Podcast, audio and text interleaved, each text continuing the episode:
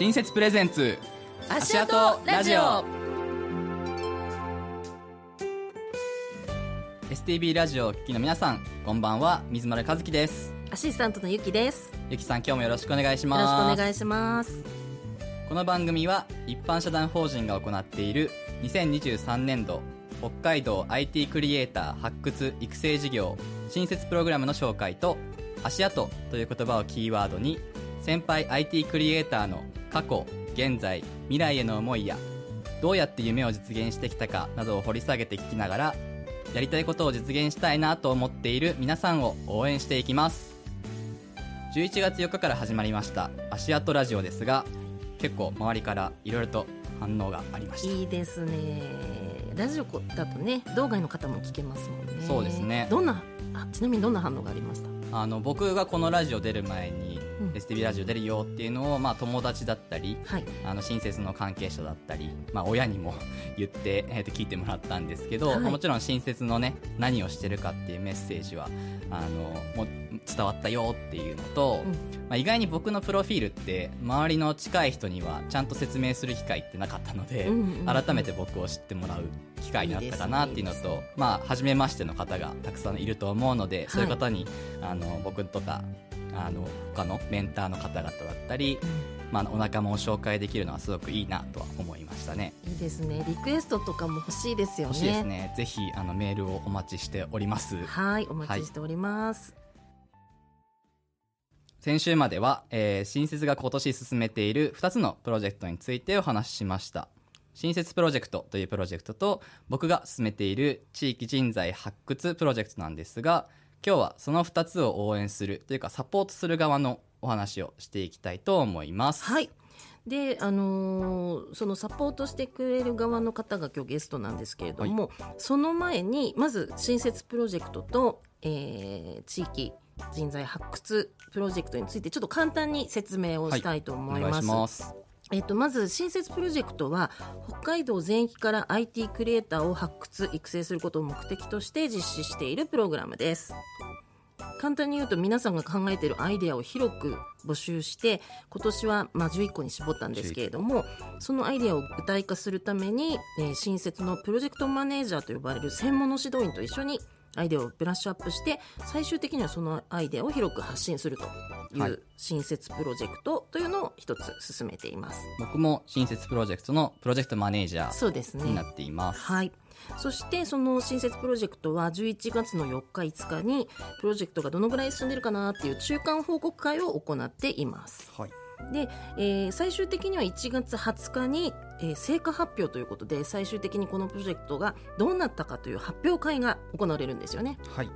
なので、まあ、中間報告もそうなんですけど最後どういうものを作っていくかというのは数ヶ月間でうんさらにこう練っていかなきゃいけないので、うん。クリエイターさんにとってはかなり正念場な期間になります。そうですよね。でもどんなね成果が出てるのか楽しみですよね。楽しみですね。もうちょっとワクワクしてるんですけれども、このプロジェクトには函館とか旭川苫小牧北見札幌などの、まあ、高専生の方とか大学生大学院生などさまざまなクリエイターの方がうん。参加してくださってますけれどもどんどんこの参加者が増えたりコミュニティが増えていくといいなというふうに思っています。でさらに地域の人材を発掘するプロジェクトも同時に進行していてはい、これは和樹さんが進めている人材発掘プロジェクトなんですよはいね。、絶賛現在進めてはいるんですけども、まあ、僕の方ではですねあのロボットコンテストといって、まあ、はい。簡単にロボットを作って、子どもたちがロボットを作ってそれを競技で競うというのをやって、えっとまあ、交流を深めながら互いの技術力だったりとかあとどういうふうに試行錯誤するのかっていうことをやっていくんですけども、まあ、大事なのはですね僕みたいな、えっとロボットが大好きな人が実際現地に行って一緒に子どもたちとワークショップみたいなことをやりながら一緒に作っていくと、うんでそうすると子どもたちもあこういう大人いるんだっていうので、まあ、お兄さんいるんだっていうので、あのじゃあこういうももっと違うものを作ってみたいなとかって思ってもらうこう機会をどんどん増やしていこうっていうので、どちらかというとこう僕らがもう現地に行っちゃうっていう自ら行く。自ら行って、えー発掘していく主に発掘するっていうのがあの重きを置いているプロジェクトになります。なるほど、まあ、そのプロジェクトがたくさん2つ走ってますけれども、こういうプロジェクトを進めるためにやっぱり応援団大事ですね。必要ですよ本当大事。ね応援してくれる皆さん。仲間はい。今日はですねその応援サポートをしてくださる側の方をゲストにお迎えしております。小樽商科大学グローカル戦略推進センター産学官連携部門准教授の藤江実さんです。よろしくお願いします。藤江です。よろしくお願いします。はいよろしくお願いしますそれではまず、えー、と藤江さんのプロフィールをご紹介したいと思います、えー藤江実さんは石川県生まれ。そうです。はい。あ石川県の生まれなんですね。そうです。石はい。川なんだ、石川なんだ。小京都やな。金沢ですね。お金沢。金沢出身です。はい。で2006年に経済産業省北海道経済産業局に入局されました。でその後経産省の大学連携推進課などを経て2021年に退職出向で小樽商科大学に着任されますはい。そういうことがあるんですねはい。ありますね。なるほどで小樽商科大学では北海道内の大学と高専からスタートアップが生まれるための仕組み作りを作るはい。ということを今されているとはい、そうです。はいはいでは藤井さん今日はよろしくお願いしますよろしくお願いします。新設プレゼンツ足跡ラジオ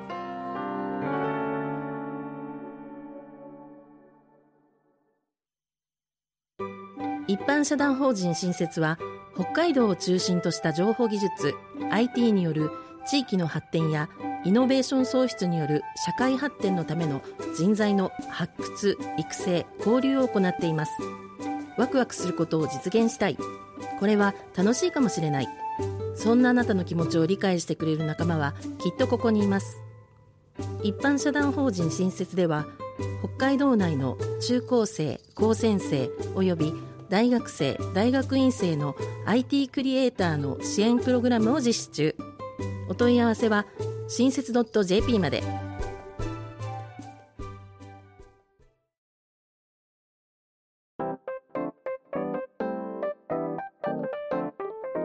それでは藤江さんにまずどうしてこのプロジェクトを応援しようと思ったのか伺っていきたいと思います。えまず藤江さんは水戸プロジェクトと出会ったんですよね、はい。とまず最初どんな出会いだったんですか、そうですね。あの、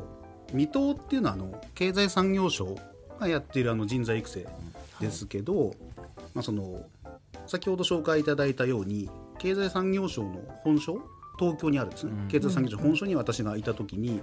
あまあ、あの大学担当する部署だったんですけど、まあ、そこで、まあ、北海道からいろんな大学の関係者の人たちに、まあ、北海道から来てますみたいな話をしした時に、あの北海道といえば函館未来大学だよねみたいな。函館未来大学すごいよねみたいな話をよくされていて、まあ、なんとなく北海道だと北海道大学かなと思うじゃないですか、どっちかっていうと、はい、東京の人たちの反応はこう北海道っていうと函館未来大学ありますよねみたいな感じで、もうあのその時あんまりよく函館未来大学のことを知らなかったので、なんでかなっていうの全く分かんないまま、数年過ごしてで北海道にまた戻ってきたんですけどその時にあの、まあ、よく分からなかったんでとりあえず行ってみようと思って函館はい、現地函館未来大学行ったんですよね。アクティブですね。なるほど。あの何がすごいんですかっていう聞きに行ったんですけどで、まあ、聞いて分かったのはやっぱりあの AI AI とかの人工知能の研究者の日本トップクラスの研究者の方がまあ集まってる、当時2015年とかに行ったんですけどやっぱその時って AI ブームっていうか AI どんどんこう世の中使っていこうみたいな時だったんで、まあ、そういうことかなと思ったんですけどもう一個理由があることに気づいて、それがその水戸に選ばれる学生が多いっていう未来大の学生が。はいっていうことをまあ知ってあたこれかなと。その研究者だけじゃなくてその水戸になぜか函館未来大学からたくさんあの学生が選ばれてるっていうところで多分東京の人たちが評価してるのかなと。いうことを知ったっていうところですね。で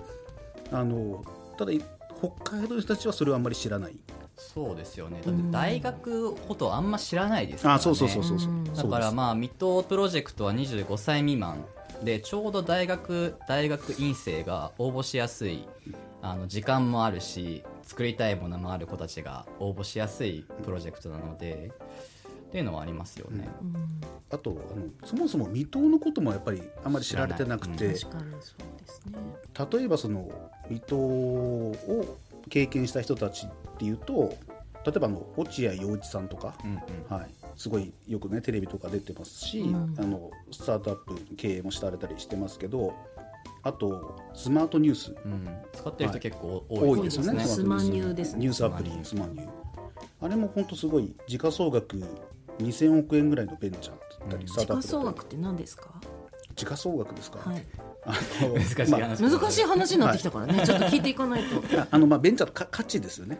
はい。あのまあ、金額で表したものっていうか。うんうん会社の価値みたいなことをはい数値で表すってやつですね、投資あのしてもらったりするとその価値が上がっていったりとか、なるほど、はい。すごい会社ってことですね。すごい会社ってことですね、期待できる会社。うんうん。あとプリファードネットワークスっていうあの会社もあってうん。あの時価総額3500億円、人工知能とかね人工知能とか。まさに走りの時からずっと、はい、そこの経営者も、えー、水戸出身だったりとか、うん。すごいですね。はい、あとはあの実物大のガンダムが動くっていう、あそれは知ってます。はい、お台場ですかね。お台場であの本当実物大のガンダムがあの本当金属でできたあの重いガンダムがあの動くっていう、うん。それのあの、えー制御を担当している吉崎さん、はい、アスラテックの吉崎さんという方も水戸出身とか結構すごい人たちが出てるっていうことも、まあ、その時に知ったっていう感じですかね。まあ、そういうこう水戸すごい水戸に選ばれる学生が北海道に多いっていうことが分かったと。はい、で坂本先生とまあその時に出会ってその前後で出会って。第1回ゲストのはい、第1回の坂本先生、はい、あのはい新設の一般社団新設の代表の、代表です。はいはい、坂本先生に会って、それはただの普通の飲み会だったんですけど。飲み会だった飲み会だった。で後でその坂本先生があの未来大出身で、うん。えー水戸に選ばれてた人だってことが後で分かるうんうん。はい。とでその時にあのそれが2018年ぐらい、うん。まさに北海道大学に来てはい、すぐぐらいですよね。でちょうどその時に、えー北海道から水戸に選ばれた学生が4人いたのかな。あれですね。そうですね4人はい、ですよね。ちょうど和樹さんがはい。水戸に選ばれた時で、大体水戸って、まあ、すごいんですけどその,、まあ、そのすごい学生が全国で20人ぐらいしか毎年選ばれないんですけど20プロジェクトで20個ぐらい20個ぐらい。ですね。そのうちの4つが北海道だったので、すごいですね。すごい。はい、北海道すごいなっていうのがまああって。だったらやっぱそれをなんかこうみんなに知ってほしいしもうちょっとこう盛り上げていけるんじゃないかなと。あのそういうこう水戸に、あの選ばれる学生を、まあ、もっと増やすし増やしたいし北海道で育ててあとその北海道で使っていけたらいいかなっていう、まあ、そういうふうなことを考えてあの、えー水戸の統括プロジェクトマネージャー一番偉い人ですね。あの水戸の一番偉い竹内先生をあの北海道に呼んで、うんはい、いろんなトークイベントをやったりしたという。はい。すごい行動力ですね。アクティブ応に援団として最高ですよねありがとうございます。僕自身もだから一番最初藤江さんと出会ったのは僕が水戸プロジェクトに採択が2018年度されてでそのロボットの実証実験をしますっていう時に応援してくださった時が一番最初だったんですよ、ね、ロボットのやつですね。ロボットね私が見た。そうですそうです。ロボット同士で会話するっていう実証実験をやったんですけど、はい。その時も竹内先生に頼まれたんですよ。あ言言ってましたね。統括竹内先生に水丸あの和樹さんのあのこのプロジェクトこのロボットはもう使えるようになってるから、うん。ぜひこう実であのいろんなところで使いたいと思ってるっていう話だったんで、ぜひあの藤江さんなんとかこう、えーなんていうかお店とかで置ける場所そのロボットを置ける場所なんかこう作ってくれないかっていう話があったんで、あのセコマさんはい。セイコーマートさんに？北大の中にあるね、はい中にある。コンビニエンスストアセイコーマートさんに今日、はい。あのご相談したところ北大の中のお店だったらいいですよっていう、うん。あのむしろぜひあのやりたいですっていう話をいただいて、はい、であの、ね、実証実験をさせていただいた、はい。はい。まあ、僕自身としては、まあ、物を作ってロボット同士が会話できるアプリを作ったんですけど、会話させるとこまでできたと、うん。でもどこでやるみたいな、うん結局これ作ったけどどこに出したらいいんだろうっていうところで実際の店舗だったりとかを一応想定はしていたので一回ちょっと置いてみたいなって思ったんですけど一般のね普通の大学生があのいきなりコンビニ行って置かせてくださいと言って置かせてもらえるわけもないので、うん。まあ、そういう意味でこう応援というかサポートしていただいたし、まあ、すごいこうなんていうんですかね早い スケジュールでうん。すごいタイトなスケジュールで、あの実現することができたっていうのはあのすごく心強かったなっていう印象はあります。うん。新聞にも載ってましたもんね。そうですよね新聞とうん。かテレビテレビ。にも取り上げていただいて、うん。はい、あそこのコンビニエンスストアってあの学生さん以外にも普通にお散歩されてる一般の方もいて私が見た時はおばあちゃんが あのその会話しているロボットをずっと見てました。あれ実はあのツイッター旧ツイッター X でもその実験の内容がポストされて、4000リツイートすごい8000いいねぐらいになって僕の中で一番最初にバズったやつなんですけど、えー、すごいすごい、そうです。そういう思い出深い実験ではありますね、うん、だそういうことをもっとたくさん続けてやっていくと、まあ、そのミッドうんに関してそのみ皆さんに知ってもらえるかなといううん。理解してもらえるかなというところ、まあ、手応えを感じたっていうところですかね。うん。まあそういう流れもありながら第2回のゲストの安倍さんとか第3回ゲストの鈴木さんも水戸プロジェクトに選ばれた後に実際のフィールドで実際の場所で実証実験をするっていうところもあの応援してくださるということなのでまあこれからどんどんね新設で出ていくプロジェクトのメン、あの人たちもまあどんどん北海道を舞台にしていろんなね面白い試みをやってくれるんじゃないかなとは思っています。これからのプロジェクトね出たら全部応援するってここで宣言してくださいね なるべく頑張ります。なるべく頑張るそうです。はい。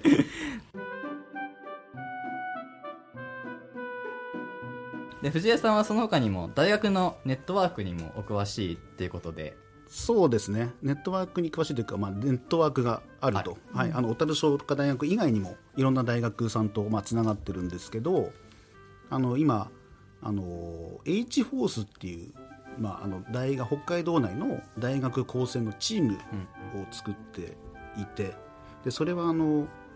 えー大学とか高専っていろんな研究やってるんですけどあの地球に優しいかあの素材を開発したりとか、うん今まで治せなかった病気のこう治療法を開発したりとかそういうのをやってるんですけどそういうこう特許を使ったあのベンチャーあの会社ですね。スタートアップをこう大学から出していきましょうってまあ、そういうそういうチームを作ってます。でそれがあの小樽商科大学と北海道大学あと他の工業大学とか、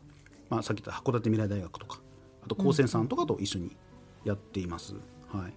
い、でその中でやっぱりその、まあ、研究者だけじゃなくてその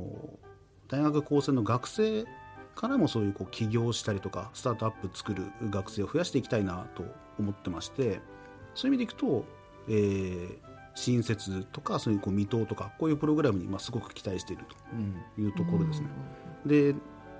まあ、新設もそうだと思いますけど別にそのスタートアップ目指す学生ばっかりではないと思ってるんですけどただあの今までなかった新しいこう製品というか商品をこう作れる IT のそういうこう IT とかロボットの製品を作れる学生さんたちなのでそういった学生さんたちがこう自分でやりたいことをそのままこう続けていこうとすると、まあ、結果的にそういうこう起業したりとかスタートアップっていう形になってくるかなと思ってて、まあ、なんせ和樹さん自身がまあそうじゃないですか。そうですね。はい、まさに起業されたっていうことなんで、あのまあなんだろうこっちから働きかけなくてもどんどん出てくるかなと思っているので、だからまあそういうこう未踏とか新設にこう応募する学生増やしたいですしでそれ終わった後に新設卒業した後にもし起業したいってなったら H ホースとしても応援していけるんじゃないかなというふうに思ってるっていうところですね。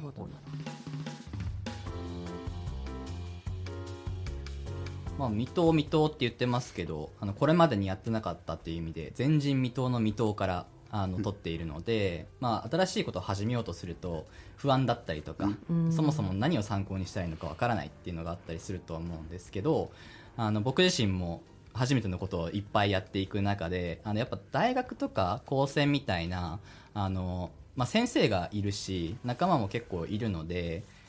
新しいことを始めやすいなとは思ってるんですけど、まあ、今回の新設プロジェクトも大学とか高専のところから、まあ、高校生もいますけれども、主に大学高専があの応募してくれて、でものを作っていくという感じなんですけど、まあ、これからもっと新設のコミュニティを北海道の中で広げていくためには、まあ、道内の大学とか高専以外に、まあ、どんな人たちと関わっていけばいいのかなっていうのがあるんですけど、そちらの方どう思いますか？そうですね。あの例えば自治体、うん。あのはい、あの市町村の人たちとつながるといいかなと思ってるんですけど、今ちょうどそういう人たちとお仕事をしていて、っていうのもあの小樽商科大学であのユニバーサル・ユニバーシティ構想っていうのをやってるんですよ。もう一回言ってください、はい、あのユニバーサル・ユニバーシティ構想、でユニバーサルっていうのが誰でもとか、みんなのためにみたいな、えーユニバーシティは大学ですね、だからまああの、えー誰でもこう大学の教育を受けられるようにししたいっていう、まあ、そういう構想なんですけど、あの大学ってこうなんていうか、えー学生の人たちにこう来てもらうところじゃないですか、はい。待ちまで待ってて来てもらうっていう。うん。来てくださいっていう感じなんですけどやっぱりいろんな家庭の事情とかいろんな理由であの地元から離れられなくて大学通えないっていううん。人たちがいるのでだったら大学が自分で出ていくその地域に。出て行ってあの働きながら地元に残って働きながらその大学の授業を受けられるようにあの今オンラインツールとかあるので、そういうのを使いながらあの大学の単位取れるようにあのするっていうそういうこう構想があって、それで今いろんな自治体さんと一緒にやってます。あの例えばニセコ町さんとか音更町お上川町。といったところと今一緒にやってて。でそういったところだとあのあのこうクリエイターの人たちが集まったりとか、新しいあのこと始めたりしたい人たちが集まるこう施設があったりとか、でそれをこう自治体さんが協力してたりとかしててあの上川町だとポルトとか音更町だとパレットとかそういう施設があるんですけど、そういったところでこうなんかこう新設さんと一緒にこう、えープログラミング教室とかがそういうのできるかなと思いますしあの特に上川町ってあれなんですよ。あのぬくもって施設あるんですけど、その中であの遊ぶ天才プログラミングっていう。うんはい。なんかそういい名前ですね。そう遊びながらこう子供たちがね、遊びながらプログラミング学べるなんかそういうこうなんていうか体験ができたりとかそういうところあったりするんでなんかそういったところとこうつなげられるといいかなというふうに思ったりしてますね。なるほど。その大学が待ってるんじゃなくて自分から出ていくっていうのはうん。地域発僕がやってる地域人材発掘プロジェクトとぴったしだし、そうですね、うん。やっぱ僕がやってて思うのは割とこう人には出会える子供たちには出会ったはいいんだけどどこでやるっていうのがすごくあって、まあ、プログラミングワークショップ教室やりましょうってなっても場所どうしようっていう問題がある常にあるのでそういうところですでに自治体さんがちゃんとサポートしていてあの子供たちが気軽に集まれる場所があるのであれば僕らがもうそこに行けばいいだけの話なので、でワークショップを企画して一緒にものを作るっていう流れはすぐできるんじゃないかなとは思っていますね。いいですね。安倍さんとか鈴木さんにも行ってもらいまぜしょうね。ひぜひうん。一緒に行って、いろんなところで子どもたちと会いながら、まあ、現地で多分 IT の ICT 教育みたいな、教育に力入れてる人たちもいると思うので、まあ、そういう人とつながるっていうのはすごく大事なのかなとは思いますね。あのもちろんあの旭川とかそういう函館、まあ、いわゆる主要都市ですね。函館とか帯広とか釧路、はい。そういった町にもあの新設さんを応援してくれる人たちいるので、もちろんそういう人たちともあのつなげていけたらいいかなと思ってますけど、はい。まあ、このラジオを聞いてる方の中にもそういう立場の方がいるとは思いますので。そうですね、はい。うちの、ね、ちエリアにも来てほしいですとか一緒にやりましょうっていう方、ぜひ。ぜひメールいただければメール欲しいですね。よろしくお願いします。まあ、そういったあのおプロジェクトを応援してくれる人を増やしていくとこれからどういうふうに、まあ、場所はできあるし、まあ、人もあの見つけてくるってなったらどういうふうにしこう進化していくと思いますか？うん、そうですね、まあやっぱりただまだまだその知られてない、ん。はい、水戸のことを知られてないい水戸とか新設のこともですね。まだまだ知られてないかなと思ってるんで、やっぱりあのそこを増やしていくのが必要かなと思っていてあの私自身がなんていうかこう IT 系じゃないんですよね。だからあのいわゆる一般人だと思ってて一般人がその水戸とか、えー水戸を見てすごいなと思ったし、えー新設って素晴らしいなと思ったので,で、なぜそう思ったのかっていうところをこう話していいけると、まあ、いろんな人に伝わるのかなと思っててそういう意味であの自分があの適してるなとあの自称してる自称してる自 はい自認してるんですよね、はい、自分でそう思って。でやっぱりそういうこう立場として、まあ、いろんなところにおしあの説明に行きたいなと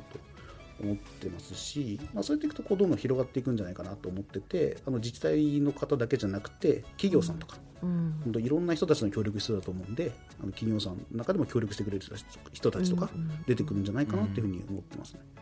まさにこのラジオを聞いてる方々にも届くようにあのこれからもがっつりサポートよろしくお願いします。そうですね、はい。まあ、そのためにこのラジオ出ました、はい。まあ、あとはあれですね。あの小樽商科大学もあの、まあ、文系の大学と思われてるんですけど、うんあの IT 系の学科があったりとかうん。するんで、そうなんですね。そうなんですよ、はい、社会情報社系会情報。で情報って入ってますからね、はい、そうなんですよ。で優秀な学生もいっぱいいるんで、うん。ぜひあの自分の大学の学生にももちろん応募してもらえるように出したいなとそ思いますけどうですよねちなみにこう小樽商科大学さんは未踏のこととか知ってる方多かったんですか、うん。あんまり知らなかったですけど、うん。あのそれこそねあの和樹さんとか坂本先生と一緒にあの研究してる先生がいたりとか、うん。木村先生って言うんですけどうん。まあ、その人が坂本先生紹介してくれたんですけど、うん。はいなるほどなるほど、割とだからどこの大学にもそういう人がいてはい、でそこから、うん。あの密答だったりとか新設みたいなことを知ってもらうっていう流れはあるのかなとは思います、そうですね。IT 系の先生だと結構知ってる人はいますね。ねうんはいはい、まだまだあの聞きたいことがてんこ盛りですしどんな感じで応援してくれるかもうどんどん聞きたいかったんですけれどもそろそろお別れのお時間が近づいてまいりました。今日は、えー、小樽商科大学グローカル戦略推進センター産学官連携部門准教授の藤江実さんにお話を伺いました。藤井さんありがとうございました。ありがとうございました。ありがとうございました。楽しかったです